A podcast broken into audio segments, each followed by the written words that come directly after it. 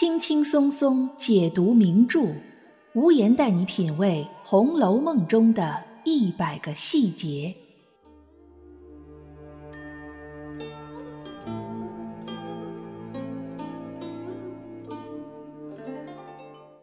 品读细节之美，发现别样红楼。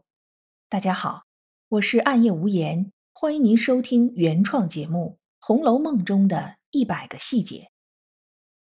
贾府的生活是奢华糜费的，除了修建大观园这种一次性大笔支出以外，其中占据日常支出重要部分的，应该就是饮食相关。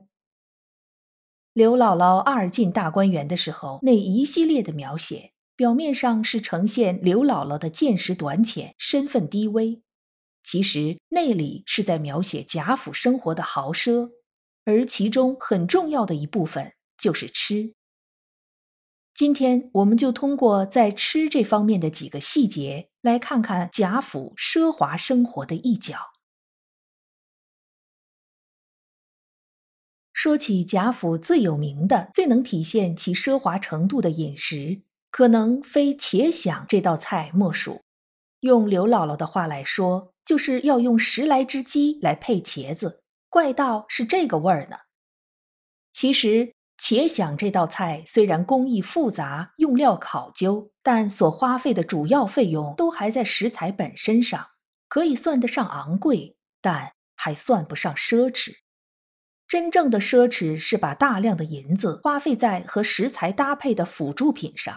说白了，就是除了食材要珍贵、做法要复杂之外，就连和菜品搭配的餐具都是要挖空心思、耗费金钱的，这才能真正体现贾府的奢华巨费。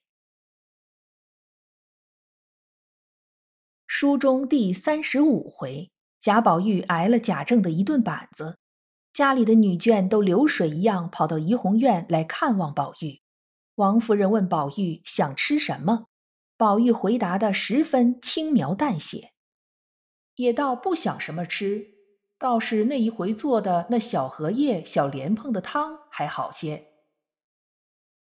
听上去似乎是一道平平无奇的菜，但王熙凤听了却笑着说道：“听听，口味儿倒不算高贵。”只是太磨牙了。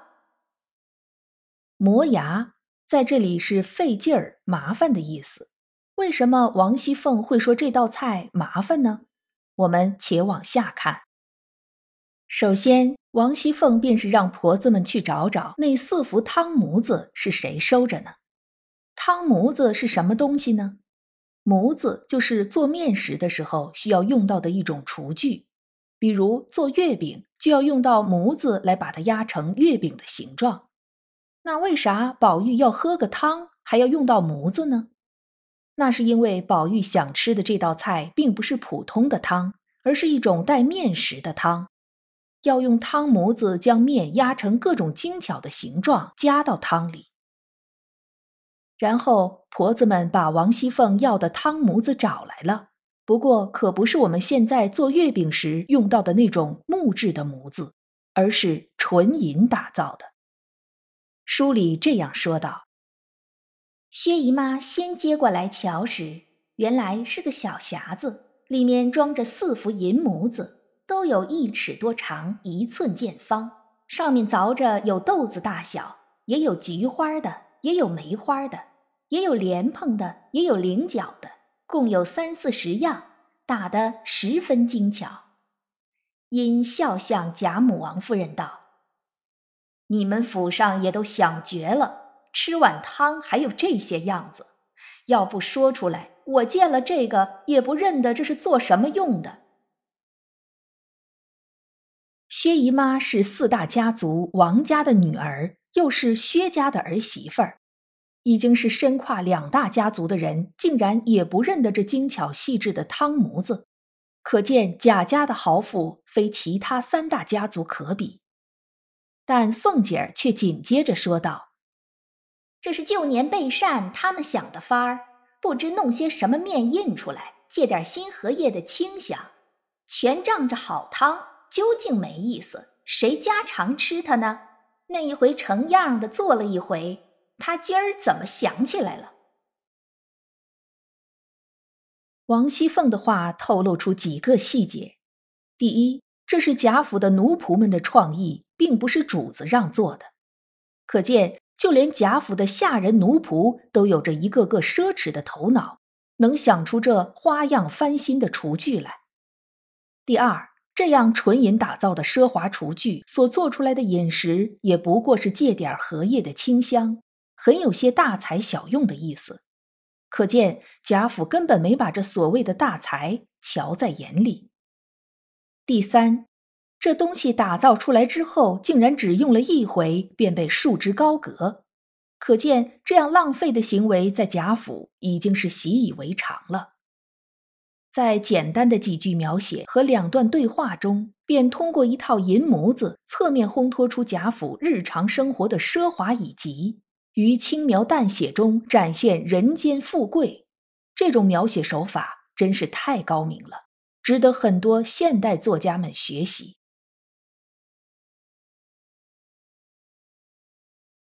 如果说纯银打造的汤模子还只是在厨具上费心思费银钱，那么这还算不上最奢侈的。对贾府来说，这不过就是小意思。我们来看看更奢侈的升级版是什么样子的。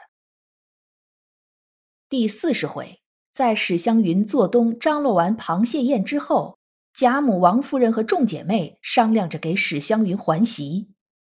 一向会玩会吃的宝玉提议道：“我有个主意，既没有外客，吃的东西也别定了样数，谁素日爱吃的，拣样做几样，也不必按桌席。”每人跟前摆一张高几，个人爱吃的东西一两样，再一个什锦攒心盒子、自珍壶，岂不别致？宝玉这个吃法倒有点像今天的自助餐，只不过比自助餐更加省事儿，并不需要自己去拿，直接将每个人日常爱吃的摆到眼前了。那么这顿饭贾府是怎么准备的呢？首先，李纨奉了凤姐的命，打开荣国府的仓库坠锦阁，让丫头婆子们抬了二十多张高几下来。这里，曹雪芹还顺便写了一笔仓库里的景象，是通过刘姥姥的眼睛来展现的。刘姥姥拉了板儿登梯上去，进里面，只见乌压压的，堆着些围屏、桌椅、大小花灯之类。虽不大认得，只见五彩炫耀，各有奇妙。念了几声佛，便下来了。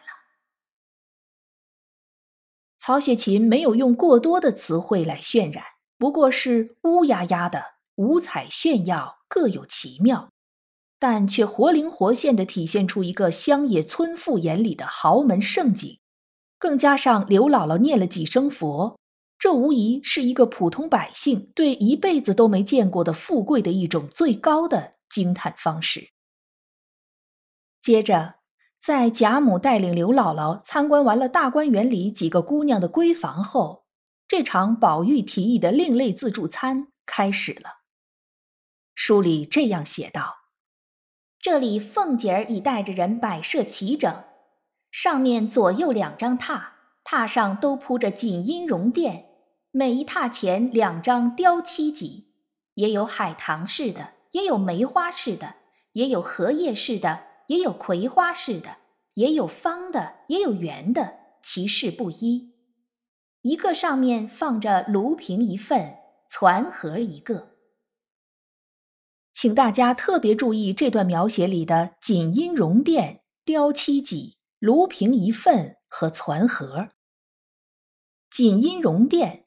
其实是两种东西，锦阴是泛指绣着精美花纹的锦缎的垫子，绒垫则指的是画着芙蓉花图案的竹席，样式各不相同的高几是雕漆的。雕漆是一种工艺，简单来说就是在漆器的基础上进行雕刻。这种工艺从唐朝就开始出现了，到元朝达到了鼎盛时期。而在明清时期，这种雕漆工艺主要是用在皇家宫廷的御用器物之上，是一种相当奢华珍贵的工艺。炉瓶一份，这里的炉瓶指的是一套焚香的用具，其中包括香炉一个、香盒一个、小瓶一个。香炉是用来焚香的，香盒是用来盛放香料的，而用来取香的铜柱或者是铜铲是放在小瓶里的。这三件套被古代的文人雅士称为“炉瓶三式”，而攒盒是用来放各种吃食的盒子。这里面的重点在于后文提到的“攒盒式样，亦随己之式样”，寥寥几个字告诉我们，这攒盒和那式样不一的雕漆高脊是配套的。比如海棠式的高脊就配海棠式的攒盒。梅花式的高脊就配梅花式的攒盒，可见这些家具、餐具也和那纯银的汤模子一样，都是专门为了吃而特意做出来的。如此耗费财力、人力、物力，不过就是为了一个吃。敢问这种豪阔奢靡，如何能不让人惊心动魄呢？这还不算完，最后曹雪芹还补充了一句。每人一把乌银杨赞自珍壶，一个石锦珐琅杯。乌银是指铜和银的合金，颜色发黑，所以被称为乌银。杨赞也是一种制作工艺，大致所指的就是一种从西洋传进来的外国雕刻手法，大多雕刻在金属器皿之上。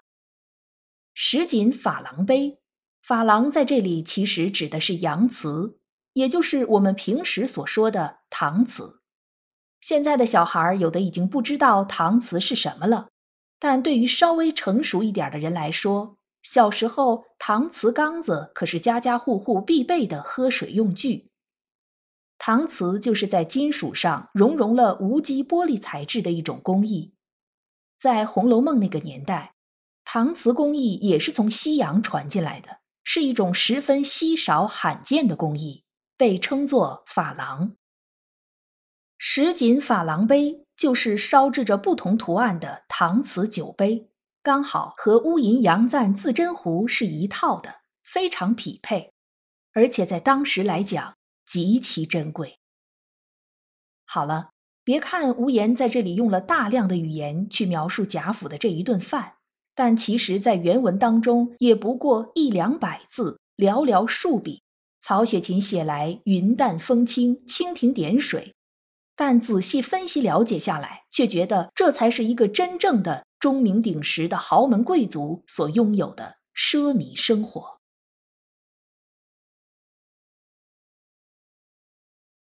曹雪芹之所以将贾府的锦绣繁华描写的如此极致，大概就是为了和最后的大厦倾颓形成强烈的对比。